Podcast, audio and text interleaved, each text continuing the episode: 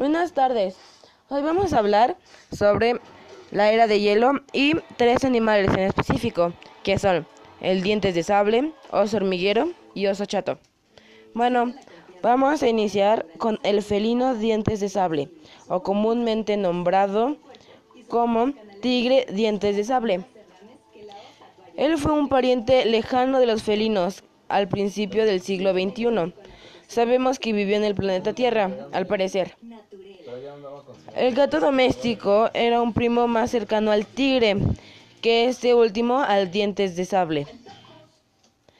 Él se extinguió al final de la, de la edad pasada de hielo, hace unos 10 milenios. Con un metro a 1.1 metros de alzada, en los ejemplares más grandes se trata de un animal de dimensiones similares a las del león africano de nuestros días, aunque el dientes de sable fue mucho más fornido y corpulento. Pudo llegar a los 280 kilogramos de peso y su superficie no tenía mucha diferencia de tamaño entre machos y hembras, lo que llevaba a los científicos a pensar que si Smelody vivía en grupos, bien pudo tener comportamientos similares a los del lobo moderno. Estudios de sus fósiles encontrados en América indican una antigüedad que rondan los 1.6 milenios de años en México. En México, al parecer, frecuentaban zonas límite entre el matorral, pastizales y los bosques tropicales o de coníferas, en búsqueda de sus grandes presas como bisontes, camellos, caballos e iluso perezosos gigantes y mamuts, con los que luchaban usando toda su fuerza y peso para derribarlos o en lo posible inmovilizarlos. Y solo después de eso usaban sus colmillos de 17 centímetros de largo para con una mordida en la en la garganta del animal, cortar algunas arterias importantes y ocasionar su muerte prácticamente al instante. El dientes de sable se, se vio sobrecalificado cuando hace 10 millones de años los animales grandes se extinguieron. El bisonte se trasladó principalmente a las praderas. El gran gato no pudo adoptarse y adaptarse a comer solo animales pequeños y entonces su rugido ha desaparecido del planeta. Y ahora sobre el hormiguero gigante u oso hormiguero.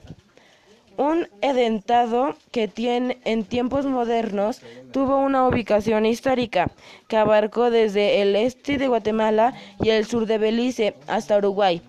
A principios del el Palceno también habitó Norteamérica, el estado de Sonora. También tiene registros de fósiles. Con alrededor de 60 centímetros al hombro, 2.1 metros de largo y 40 kilogramos de peso. El hormiguero gigante es el representante más grande de la familia de hormigueros, de color gris y con una larga cola muy túpida de pelo. También se distingue en esta especie una banda diagonal negra bordeada de blanco, ubicada en sus costados.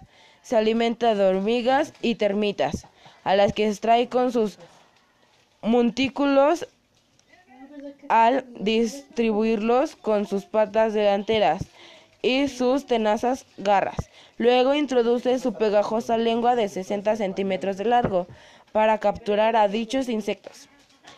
Es común encontrarlos en los, en los pastizales tropicales de Sudamérica, aunque hasta hace algunos años también se podía ver en los bosques de tierra bajas de Centroamérica lugar donde probablemente ahora esté extinto o en gravedad de riesgo de extinción.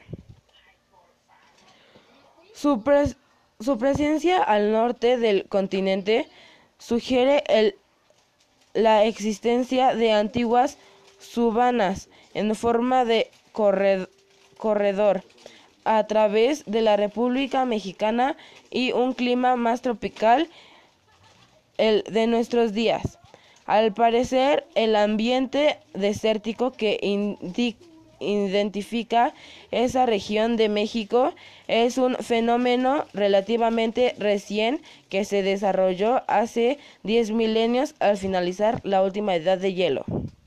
El llamado oso chato u oso cara corta, uno de los surcidos más grandes que hayan pisado la Tierra, habitó América del Norte aproximadamente desde hace un millón de años pero al igual que otros grandes mamíferos, desapareció del planeta hace alrededor de 10.000 años, al finalizar la época denominada Pleistoceno, probablemente después de cruzar su camino con la especie humana.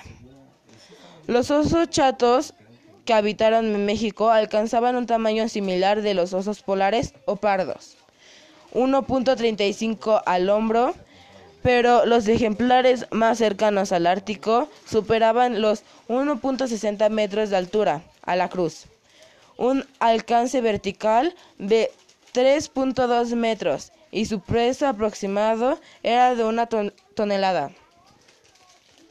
Su existencia abarcó el último periodo glacial. Cubrió parcialmente todo el territorio de América desde el norte hasta México. Habitó territorios altos desde matorrales, pastizales, bosques de pino e inclusive zonas de vegetación acuática. Se alimentaba de bisontes, ciervos, caballos, camellos, ejemplares de jóvenes perezosos terrestres gigantes, mastodontes, mamut, y se cree que la carroña formaba parte fundamental de su dieta.